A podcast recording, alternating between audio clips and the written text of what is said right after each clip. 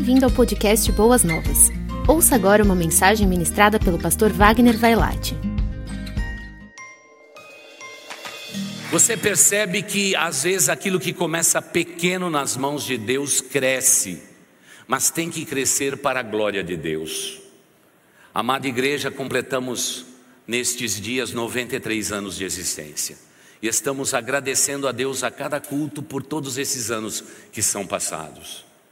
A nossa igreja viveu momentos de grande alegria durante quase todos os anos da sua vida. Houve dois momentos apenas que foram momentos rasos, momentos baixos, momentos de grande dificuldades. Dois momentos em 93 anos de existência. Mas, como eu sempre trago uma curiosidade aqui, eu vou falar de uma daquelas engraçadas que estão escritas nas atas em russo que foi traduzida para o português para que a gente pudesse ter acesso. A igreja entendia naquele tempo que se as mulheres usassem pó, batom, pintasse as suas unhas, era vaidade. Então, não podia. Mas um pouquinho mais à frente, eles disseram também que a igreja ninguém deveria usar como ostentação na visão dos fundadores da igreja, não deveria é, usar, é, por exemplo, aliança, anéis, para que não pudesse mostrar superioridade a ninguém. Então, naquela ata, foi decidido que todos os homens tirariam as suas alianças. E eles tiraram a aliança. Só que, passado três meses, a igreja se reúne com urgência numa assembleia extraordinária para pedir para que os homens colocassem de volta a aliança. E a razão está escrita assim: aqueles homens altos, bonitos, de olhos azuis, bochecha vermelha, disponível, as brasileiras começarem atrás dos homens da igreja. Então, pastor Carlos Gregorovitch disse: põe aliança, não é? Os irmãos podem imaginar tudo isso transcrito numa ata e a gente lendo tempo depois, né? Vivendo o tempo que nós estamos vivendo. Eles que viveram numa época tão conservadora, onde os valores éticos e morais eram tão fortes e precisavam ser transpassados aos outros, foi isso que aconteceu. Né? Então, deixa eu perguntar: tem algum homem casado aqui que está sem aliança? Você não vai precisar se levantar, não vamos fazer você passar essa vergonha, não é? Então é o seguinte: eu quero indicar a Casa das Alianças. Você pode ir lá e pagar agora até em 16 vezes sem juro. Eu não sei, isso para mim é uma mentira. 16 vezes sem juro não existe, né, irmãos? Mas olha, é, seja como for, você faz a compra porque você tem que usar aliança, viu? Você tem que dizer que você é comprometido, não é, com alguém. Você percebe que viver dentro de uma igreja é ao mesmo tempo algo simples, muito às vezes repetitivo, mas nas entrelinhas existem coisas maravilhosas. E durante todo esse mês estamos meditando, perdão, naquele texto de Atos dos Apóstolos, onde na minha chegada 27 anos atrás, nós baseamos toda a estratégia da nossa igreja nesses versos. Vamos ler de novo Atos 2, os versículos de 41 a 47. E eu vou ficar então agora, nesse domingo, com o último versículo, reforçando o último verso. Atos dos Apóstolos, capítulo 2, os versículos de 41 a 47. Assentados como estamos, vamos acompanhar a leitura da palavra de Deus.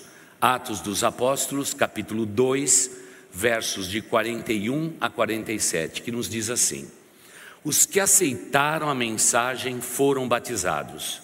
E naquele dia houve um, acréscimo de cerca de 3 mil pessoas.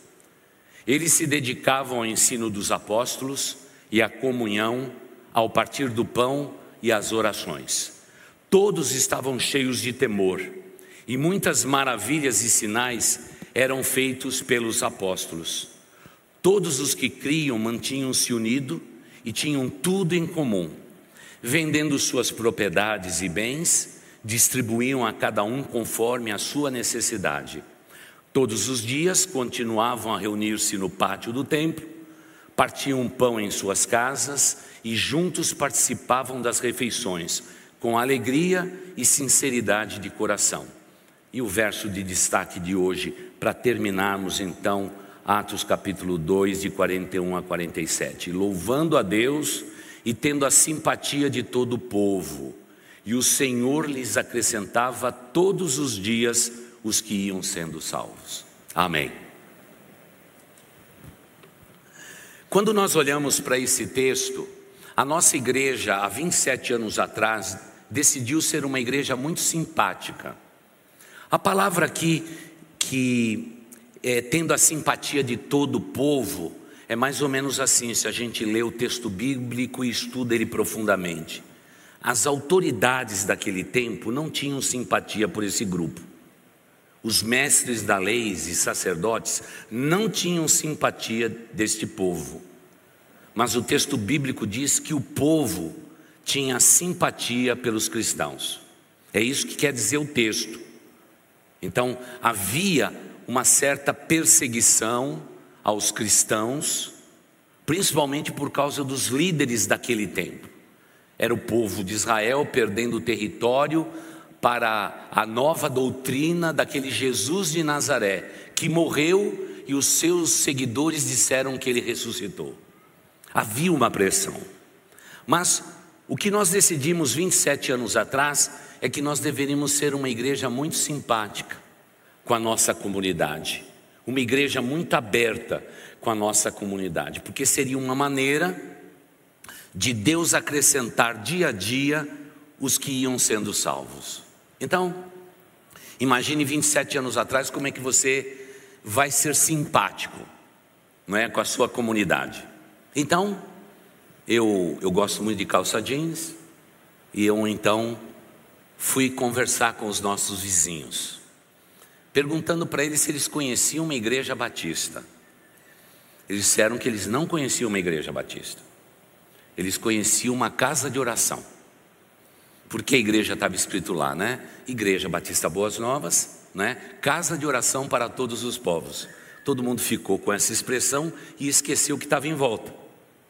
Mas eu dizia para eles, é, é a mesma coisa, só que conversando com os vizinhos eu dizia para eles: alguém visitou vocês durante esse período da história da igreja?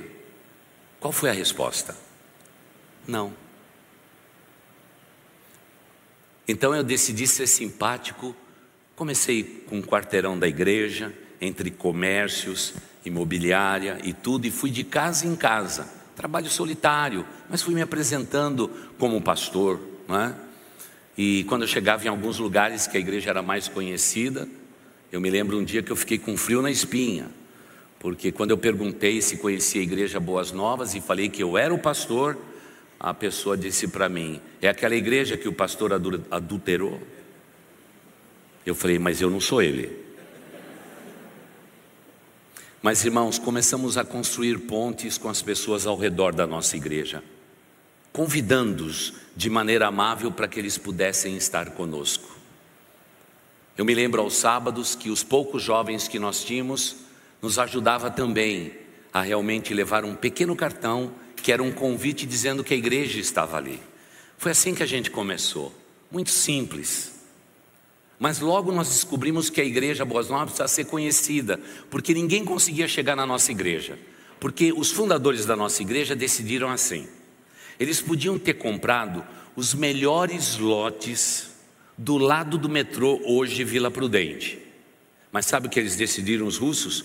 Nós vamos levar a igreja para um lugar bem sossegado bem sossegado, não é? Distante de tudo, distante das avenidas, para a gente poder ter paz, porque aquele era o conceito daquele tempo. Como nós gostaríamos de ter uma igreja numa rua central, né? Para que a gente pudesse ser visto e mais pessoas pudessem nos achar. Então fomos para a segunda etapa. Então começamos a tornar a igreja conhecida. E nós passamos noites e noites e noites de sexta-feira pendurando placa nos postes, com setas de direção. Igreja Boas Novas e seta de direção. à direita, à esquerda, para frente, e nós fizemos isso durante muito tempo. Logo, fomos conhecidos não é, pela igreja que colocava as placas nos postes. Passado quatro meses, a prefeitura decidiu que ninguém podia colocar placa nos postes. Logo conhecemos naquele tempo é, o, o, o subprefeito dessa região. Ele veio lá na porta da igreja, me cumprimentou e disse: Pastor, eu vou pedir para você tirar todas as tuas placas dos postes, porque existe uma lei agora assim, assim, assim. E lá fomos nós, irmãos, tirar toda a placa do poste. Aí eu tive uma outra ideia. Aí começamos a pintar muros e dizer que a igreja existia, colocando frases e tudo. Logo contratamos três pintadores de muro e, e dizia para ele assim: ó, você pinta o muro, não é? Tira uma fotografia, manda para nós e a gente paga você. Imaginamos lá o preço e é daí que há quatro domingos atrás eu mencionei para vocês quantas pessoas nesta igreja foram batizadas por causa do muro. Na minha congregação naquele tempo, os muros batizavam mais pessoas e trazia mais pessoas à igreja do que os membros da igreja. Quando ia na hora do testemunho, dizia assim: "Como que você chegou aqui na igreja?" E pelos muros, não é?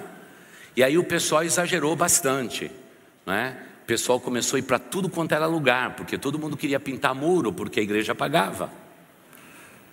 Eu sei que nós tínhamos muros pintados em Guarulhos, em todas as cidades e tudo mais. E aí começaram a aparecer os obstáculos, né? Porque toda vez que a igreja tem uma iniciativa criativa, a gente sempre espera um rebote. E aí vinha um pastor dizendo assim: Pastor, o senhor pintou um muro do lado da minha igreja. Aí eu dizia: Não tem importância, me dá o endereço do muro. E ele dava o endereço do muro, né? Me dá o nome da sua igreja. E dava o nome da igreja dava tudo. A gente pintava um muro com o nome daquela igreja. Aí começamos a ganhar amigos. Todo mundo disse: Poxa vida, eu fui lá para reclamar, não é? E, e, o pastor pintou o nome da minha igreja, mudou tudo e está me dando apoio. E foi assim que nós fizemos por tempo. Só teve nesse período de tempo um homem muito bravo aqui na Paz de Barros, que tinha naquele tempo um estacionamento com lava rápido, né? Ele se está nos assistindo pela internet, ele deve estar tá dando risada agora. E ele veio aqui muito bravo. Queria falar com um pastor da igreja.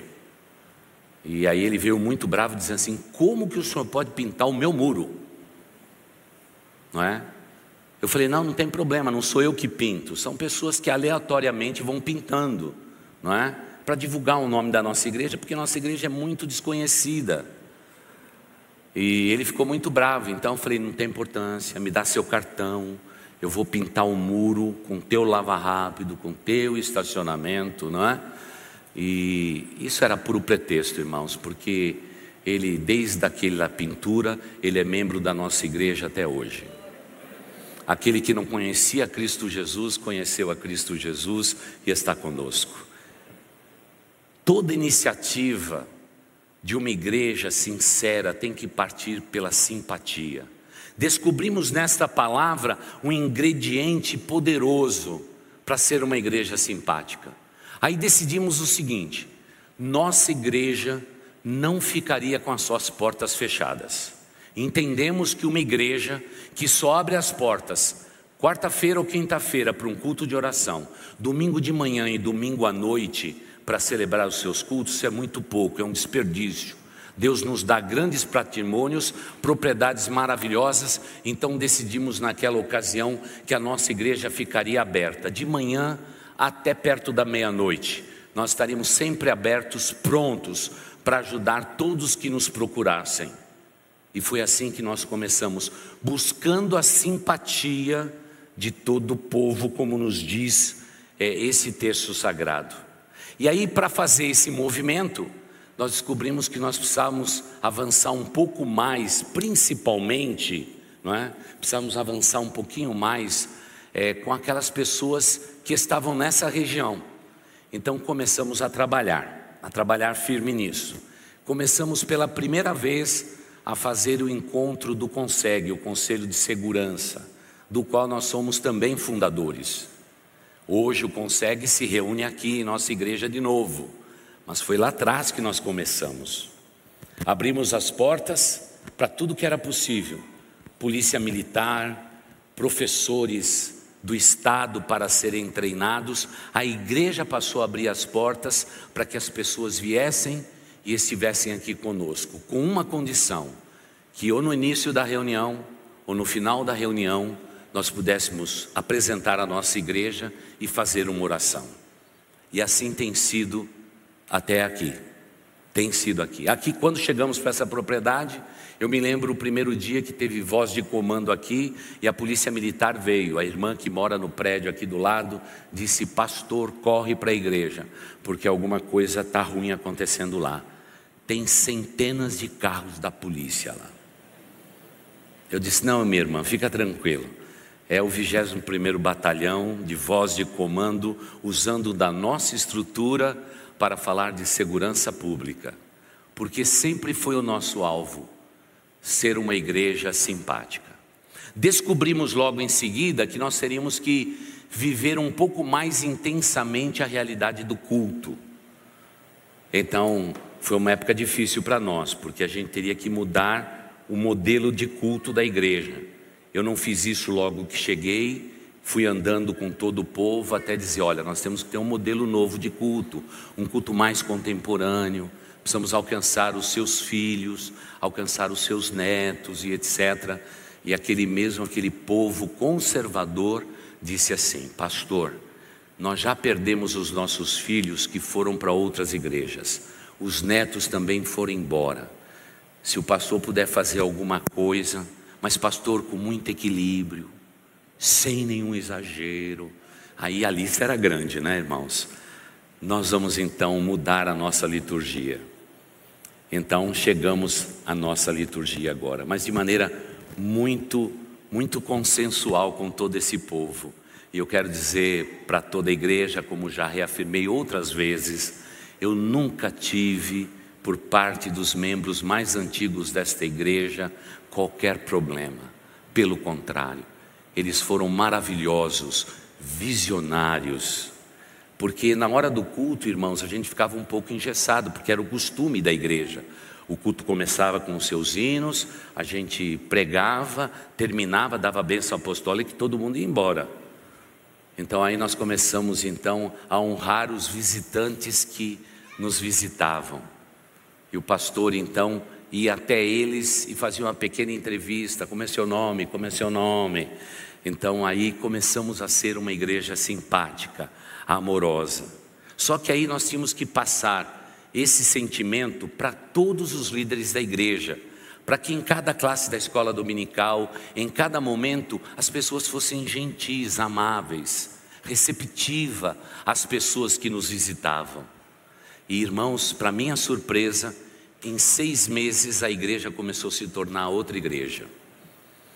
E aí nós começamos com os nossos problemas santos, que todo pastor quer ter. O santuário ficou pequeno. Tinham que multiplicar culto. E aí era difícil, viu, irmãos? Colocamos alto-falantes, colocamos telões. Irmãos, que tempo foi aquele? um tempo de luta, porque não tinham o que fazer. A gente esperava uma quantidade de pessoas, daqui a pouco aquilo estourava, né? E a gente não tinha o que fazer. E a maioria das pessoas chegava na porta da igreja e já não tinha mais lugar.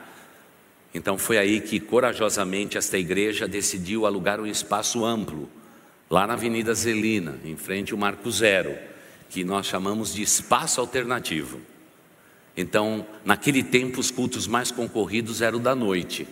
Então, o culto da noite era celebrado naquele lugar, que tinha espaço suficiente para todo mundo. Fizemos segundo berçários, para os pais terem segurança de deixar os seus, os seus bebezinhos.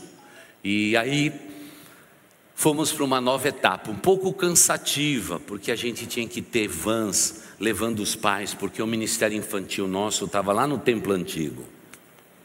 Então o pai ia, estacionava o carro lá, deixava seus filhos no ministério infantil lá, pegava as vans, descia lá para o espaço alternativo. Terminava o culto, ficava aquela fileira, todo mundo entrava nas vans, subia, né? Porque a distância era razoável, principalmente em dias de chuva.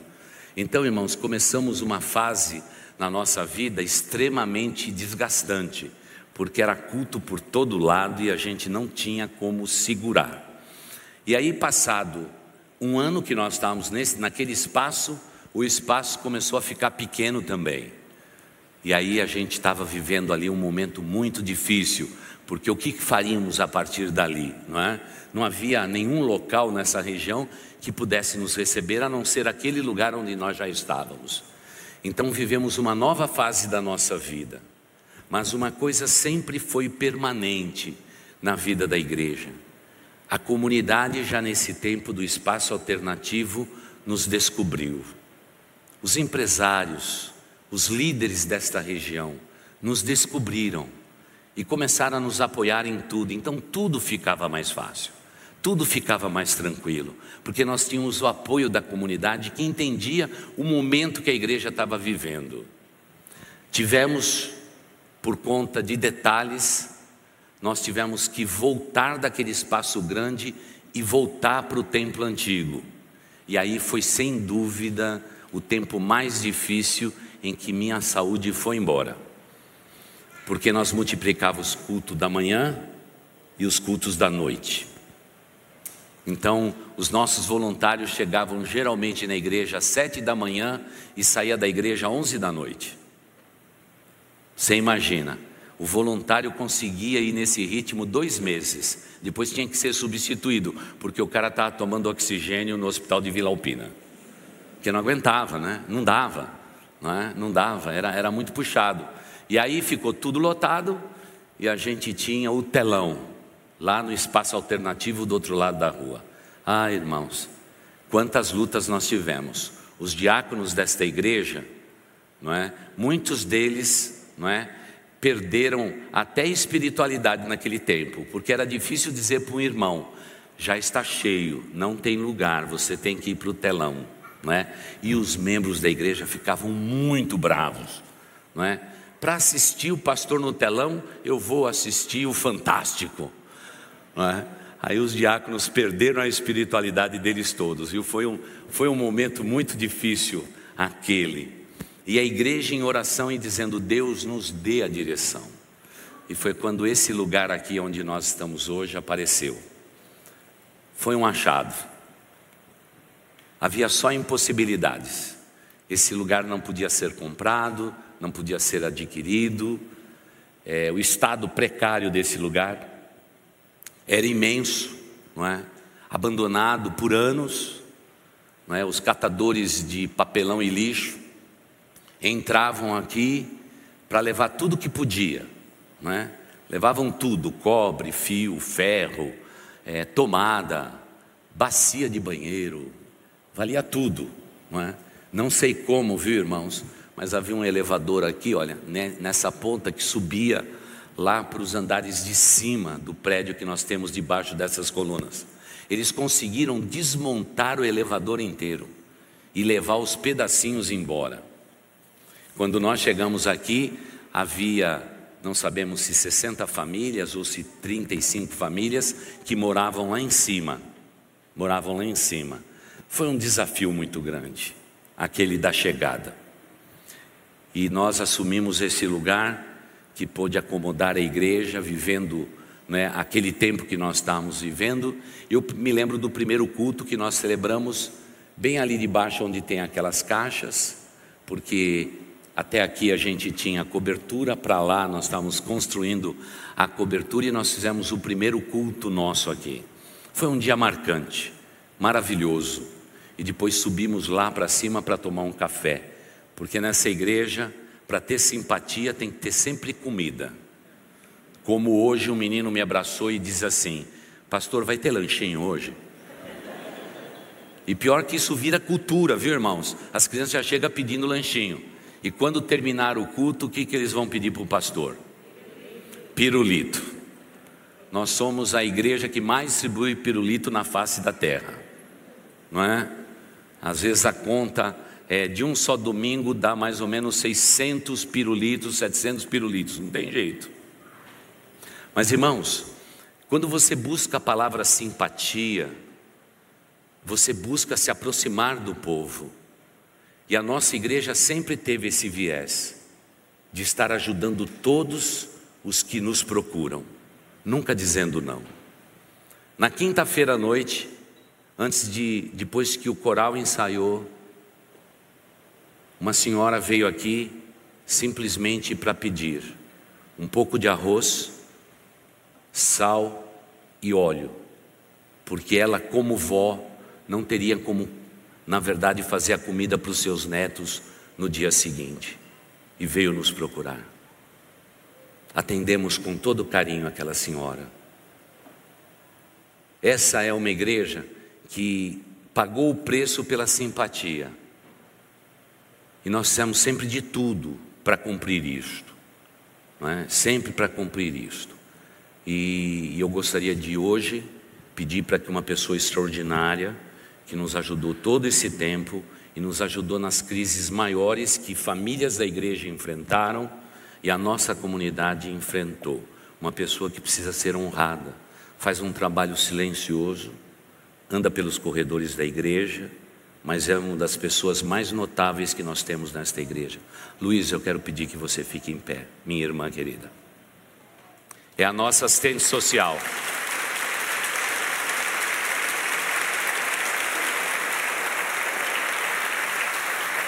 Obrigado, Luísa, viu? Pela sua dedicação. É, ela é parente minha, então eu fui lá na igreja do Monumbi e roubei ela para nós. Mas com a permissão do pastor. E ele deu. Então é por isso que está aqui. Irmãos, esse, esse não é um evangelho que procura alcançar o homem todo em suas as necessidades. Somos uma igreja equilibrada, uma igreja batista de tradição. Mas buscando essa palavra simpatia, nós descobrimos que ela abre portas incríveis. Um profissional simpático, ele vai além. Um trabalhador simpático vai além um chefe de uma empresa, um diretor de uma empresa que busca realmente ser simpático e ter empatia com os seus colaboradores, são líderes que se destacam no mundo atual. É o que nos diz a regra de liderança nos dias atuais. Foi nesse sentido de buscar simpatia, nós decidimos que nós tínhamos que treinar líderes. Treinar líderes. Foi então aí que nós sugerimos que houvesse no Brasil os summits que eram praticados lá na igreja de Willow Creek, lá em Chicago, não é? E foi aí que nós começamos um movimento entre os pastores de todos os estados para que o summit viesse ao Brasil. Foi instituída uma diretoria e finalmente então aqueles conceitos de voluntariado, liderança expressiva, liderança encorajadora começaram a chegar no Brasil. E nós tivemos o privilégio de receber nesse púlpito, naquele tempo, o pastor Bill Raibus por duas vezes. Porque veio ao Brasil e a nossa igreja foi exatamente a força centrífuga nessa região para que todos pudessem ser alcançados. Então, tomamos o viés, o viés da liderança, sabe para fazer o quê? para que a gente pudesse treinar líderes debaixo desta visão de que a simpatia, o carinho, a afeição, um coração perdoador, uma alma servidora poderia ser de grande impacto na nossa nação. Aí isso tudo se multiplicou numa velocidade é, tão grande que daqui a pouco Realmente o Brasil já se tornou autônomo em fazer os seus summits espalhados por tudo, por todo canto do Brasil. Mas tudo começou aqui também, baseado nesse princípio de simpatia, de cair na graça de todo o povo, porque quando fazemos isto, a cada dia Deus vai acrescentando os que vão sendo salvos e vai acrescentando tudo isto.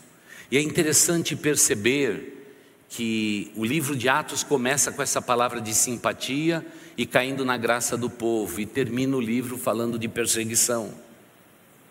durante esse período de tempo, nós tivemos também grandes lutas, muita oposição. Há momentos em que vivemos momentos difíceis na vida desta igreja. Me lembro dos momentos mais virtuosos, não é? em que Satanás semeou no coração de alguns irmãos se levantar contra a liderança, contra o pastor e etc. Foi um tempo difícil aquele, dias sombrios, porque parece que tudo que começa com simpatia, caindo na graça de todo o povo, encontra oposição. E a oposição mais difícil é interna, irmãos, não é a externa.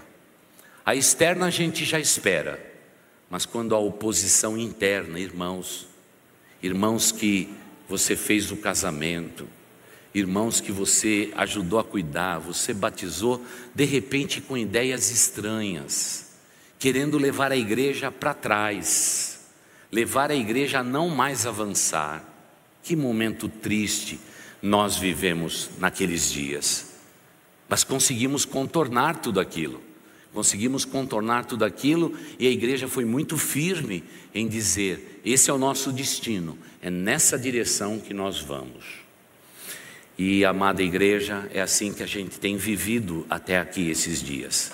Existem lutas constantes, mas ao mesmo tempo Deus nos dá toda a saída necessária desde que nós sejamos amorosos, carinhosos, até com os nossos inimigos, daqueles que não gostam da gente.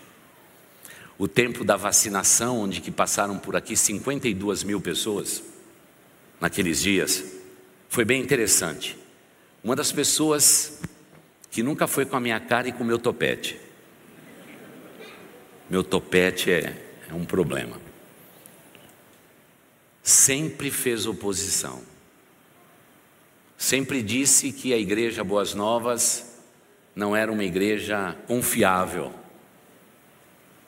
Falava mal de pastor e etc.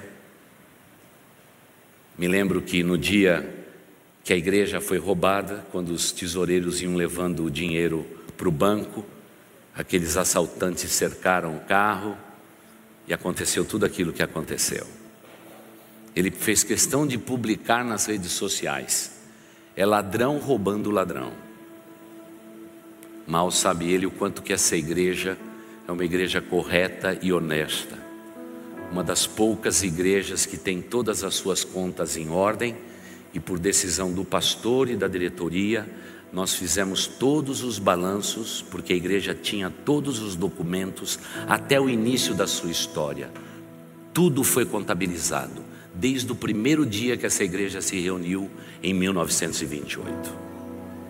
Eu faço questão que tudo seja certo. Mas, essa foi a palavra. E aí ele veio para a vacinação. E quem é que está na fila dos voluntários? Quero dizer para vocês que o nosso Deus tem um grande senso de humor. Eu, em pessoa,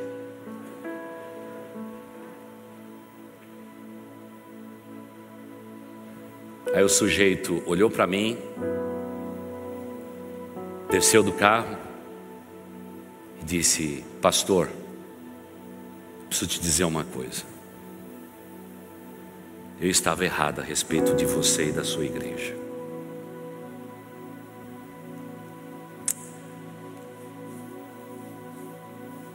Aquele foi um grande momento na vida desta igreja, não vivido aqui no nosso santuário mas vivido na rua de baixo. Aquele que fazia oposição não faz mais oposição, porque entendeu que somos uma igreja servidora. Eu disse para aquele amigo: fique tranquilo, eu agradeço de você ter me procurado, obrigado pela sinceridade do seu coração. Na nossa igreja nós honramos muito as pessoas que admitem os seus erros e querem se restaurar dos seus erros. Você é meu amigo agora. Pode contar comigo para o que você precisar. Como nosso Deus é sábio, já preparou aquele homem, porque naquela semana ele perdeu a sua mãe. Eu estava ao lado deles no cemitério para dar ao adeus àquela senhora. Deus faz tudo perfeito ao seu tempo. Por isso eu queria, contando um pouco da história da nossa igreja, dizer que baseado em Atos 2, de 41 a 47, há 27 anos nós estamos trabalhando aqui nessa igreja. Eu queria me voltar nesse tempo final, porque meu tempo já acabou. Sempre quando tem acorde de teclado, você pensa que os anjos estão chegando na terra, é um aviso subliminar que o pastor tem que terminar. Mas como eu sou pastor presidente, eu passo do horário. Eu queria fazer um apelo a esta igreja, para que a ambiência da simpatia, do carinho, do respeito aos seres humanos, ele não fosse vivido apenas aqui nesse lugar. Quando você cumprimenta quem nos visita, você aplaude quem nos visita. Eu gostaria que você levasse essa simpatia, esse carinho, esse respeito para cada dia da sua vida, para que você nos seus relacionamentos pessoais e interpessoais, que você pudesse ser uma pessoa amorosa, carinhosa, respeitosa com todas as pessoas que estão ao seu redor, porque eu acredito de coração que isso abre portas para que as pessoas se aproximem não só de nós, mas se aproxime do nosso Salvador, do nosso Redentor. E aí se cumprirá a palavra de Deus, que Deus acrescenta cada dia àqueles que vão sendo salvos. E é o que tem acontecido na nossa igreja, e nós louvamos a Deus. Estamos sim vivendo um tempo difícil, um tempo de exceção, não é? Mas acreditamos que agora, já em novembro, com boa parte da população vacinada, poderemos ocupar mais espaço ainda, não é? para que a gente possa acabar com essas inscrições que dá um trabalho tremendo, né? Se inscrever para estar num culto, né? Um trabalho imenso aí que o pessoal tem, não é? Quem sabe esse tempo chegue, a gente possa voltar à normalidade possível para que nós possamos ser mais empáticos e simpáticos com as pessoas que estão conosco. E quero lembrar a todos os visitantes que a gente vai continuar a simpatia com vocês. Terminando o culto, como o pastor Joseniel disse, vamos ali, eu vou estar na porta da sala dos visitantes. Você consegue me ver de longe, porque eu tenho um brilho intenso. Você me vê de qualquer lugar, não é? Então eu estou lá na porta para dizer para você: seja bem-vindo. E mesmo nesse tempo que estamos atrás das máscaras, estamos distanciados nós não queremos que nunca se apague nesta igreja esse carinho, essa simpatia. Porque se você for ao berçário da igreja, você vai ver simpatia. Já viu aquela turma de branco, irmãos? Segurando os seus bebês. É simpatia pura. Quando vamos para o berçário 1, 2, e a gente vê aquela turma ali, é pura simpatia. Se você subir a escada em qualquer uma das classes lá em cima, o que você vai ver é simpatia, é carinho, é respeito.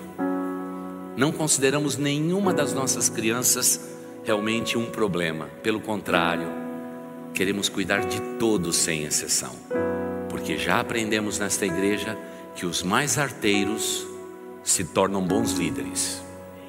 É, são bons líderes, mas no dia do batismo, os que dão mais trabalho pagam um preço. Eu chamo todos os diáconos lá na frente para dizer quem deu mais trabalho, os diáconos estão ali de olho nele. Mas irmãos, funciona. Funciona. E o apelo final é o apelo de todo esse mês. Se você acha essa igreja simpática, se você já tem aprendido a amar boas novas, um dos únicos meios que Deus tem de abençoar pessoas, uma das maneiras que Ele usa para abençoar pessoas hoje é esta: finque suas raízes em uma igreja e veja a bênção de Deus sobre a sua descendência. Então eu quero fazer um convite. Se você é fruto desse período de pandemia, nos assistiu primeiro pela internet, depois veio à nossa igreja, finque raízes e veja a benção do Senhor sobre a sua descendência, porque é isto que eu tenho mais testemunhado com os meus olhos ao longo destes anos todos, e só posso agradecer a Deus por isto.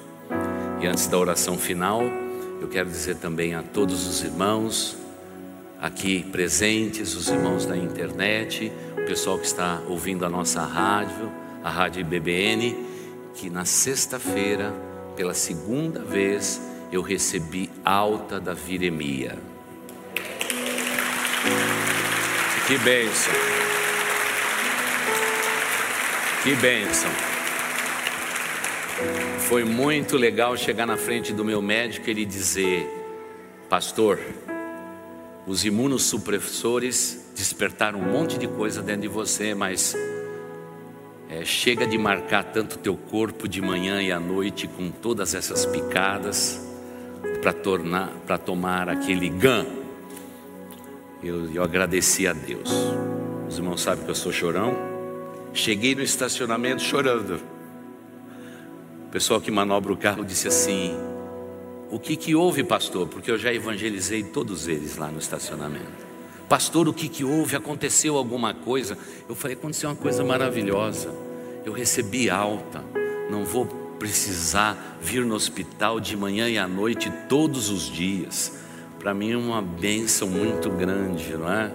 E eu queria então dividir isso com vocês, igreja. São etapas que a gente enfrenta. Os médicos não excluem a possibilidade de uma terceira volta, mas eles acreditam que com a dose que eu tomei, a quantidade maior agora a cada tomada, foi suficiente para a gente viver esse momento. Então agora posso estar de volta às atividades da igreja, aconselhando, cuidando de todo mundo. Então, para isso, eu quero agradecer e dividir essa notícia com vocês. Vamos orar. Obrigado, obrigado pelo carinho. Obrigado. Vamos orar. Querido Deus, nós sonhamos em continuar no caminho de amarmos a comunidade onde estamos, amarmos as pessoas de perto e de longe.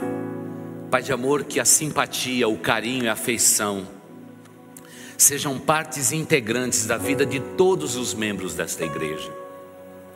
Que a gente não viva só essa ambiência aqui, localmente no nosso templo, mas que, pelo contrário, ó Deus, que os cristãos, os membros desta igreja, Sejam pessoas afeiçoadas, pessoas carinhosas, pessoas razoáveis, pessoas compreensivas, que possamos agradecer a cada dia por todos que nos servem, que tenhamos uma atitude de simpatia, de respeito, porque sempre quando somos extremamente respeitosos, as pessoas nos perguntam a razão da nossa esperança. E aí poderemos testemunhar que Jesus Cristo é a razão da esperança nossa, a razão da esperança da nossa igreja. Obrigado a Deus Altíssimo por esses 93 anos de história. Obrigado a Deus por estes últimos anos que pude testemunhar a respeito da tua igreja. Eu te agradeço, ó Deus Altíssimo, eu te louvo nesse momento e entrego todos os membros da nossa igreja desde o bebezinho, menorzinho que nós temos lá no berçário, até a irmã mais idosa com 99 anos.